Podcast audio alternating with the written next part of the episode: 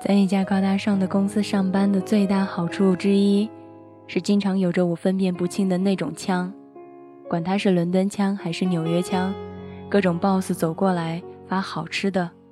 那天戴着绒帽色的帽子，某个香港口音的潮男走进办公室，和办公室里的各位打着招呼，带着一股长途航班气息，略施失手地掏出一个非常精致的盒子，分给了众人。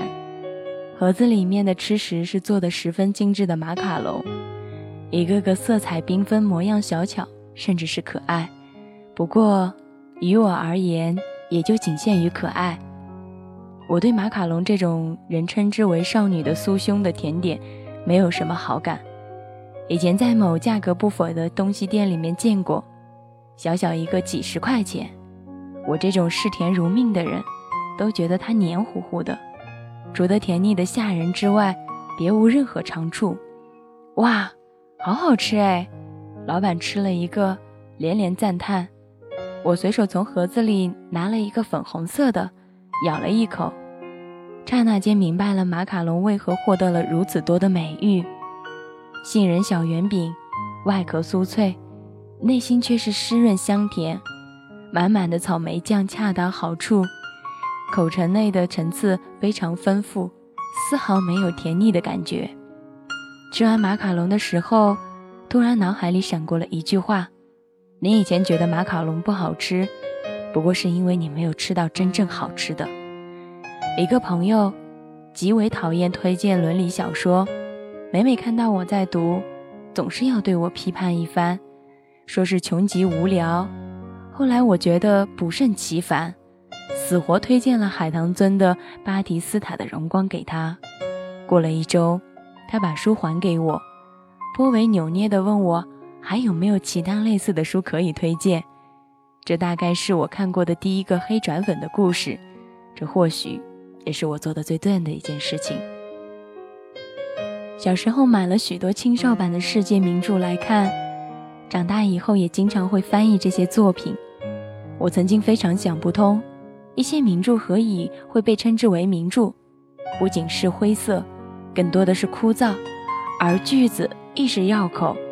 后来有一次有机会读到了一册名家翻译的版本，方才感觉到信雅达的美。表姐自大学毕业后相亲无数，从二十二岁到二十九岁，仍然没有像现实当中实现理想，把自己嫁出去。有一次去外地看她。晚饭时听到他屡屡抱怨男人的不可靠、目光短浅，而在他的人生里面，除了相亲之外，连真正的恋爱都没有谈过几次。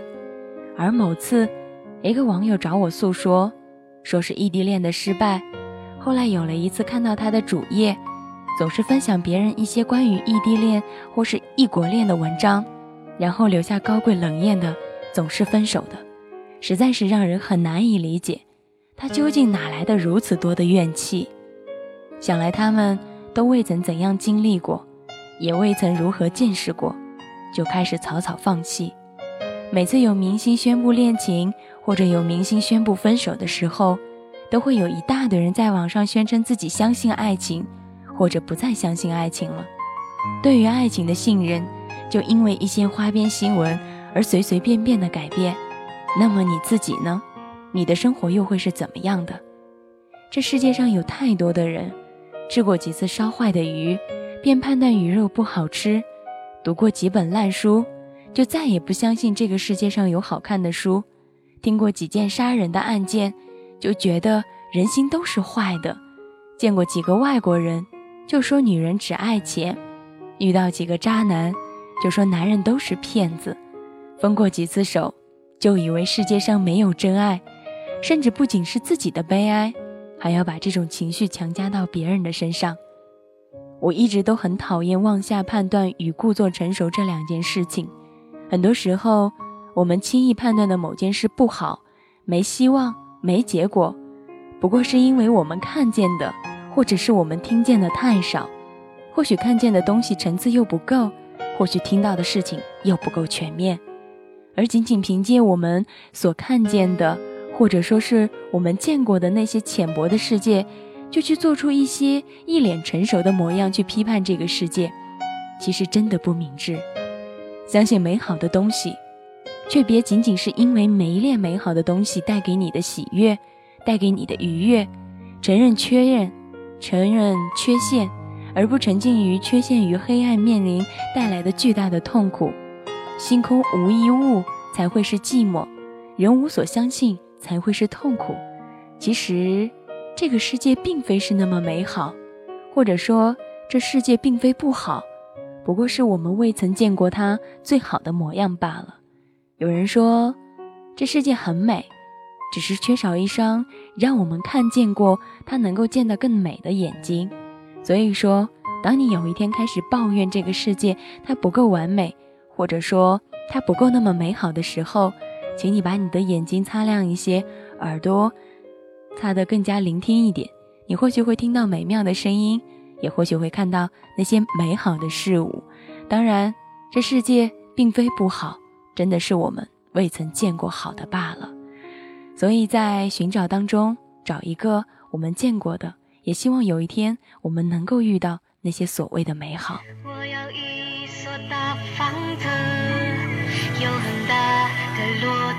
窗户。阳光洒在地板上，也温暖了我的被子。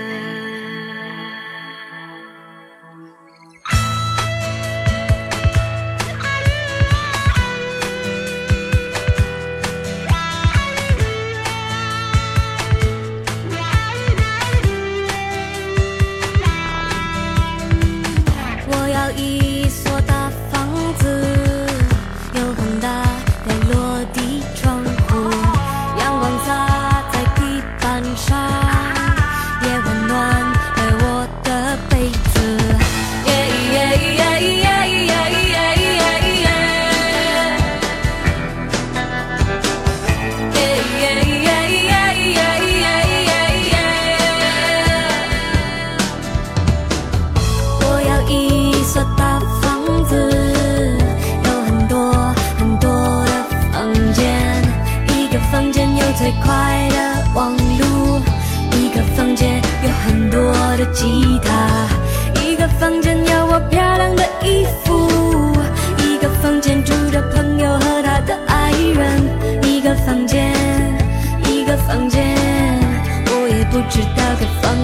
什么。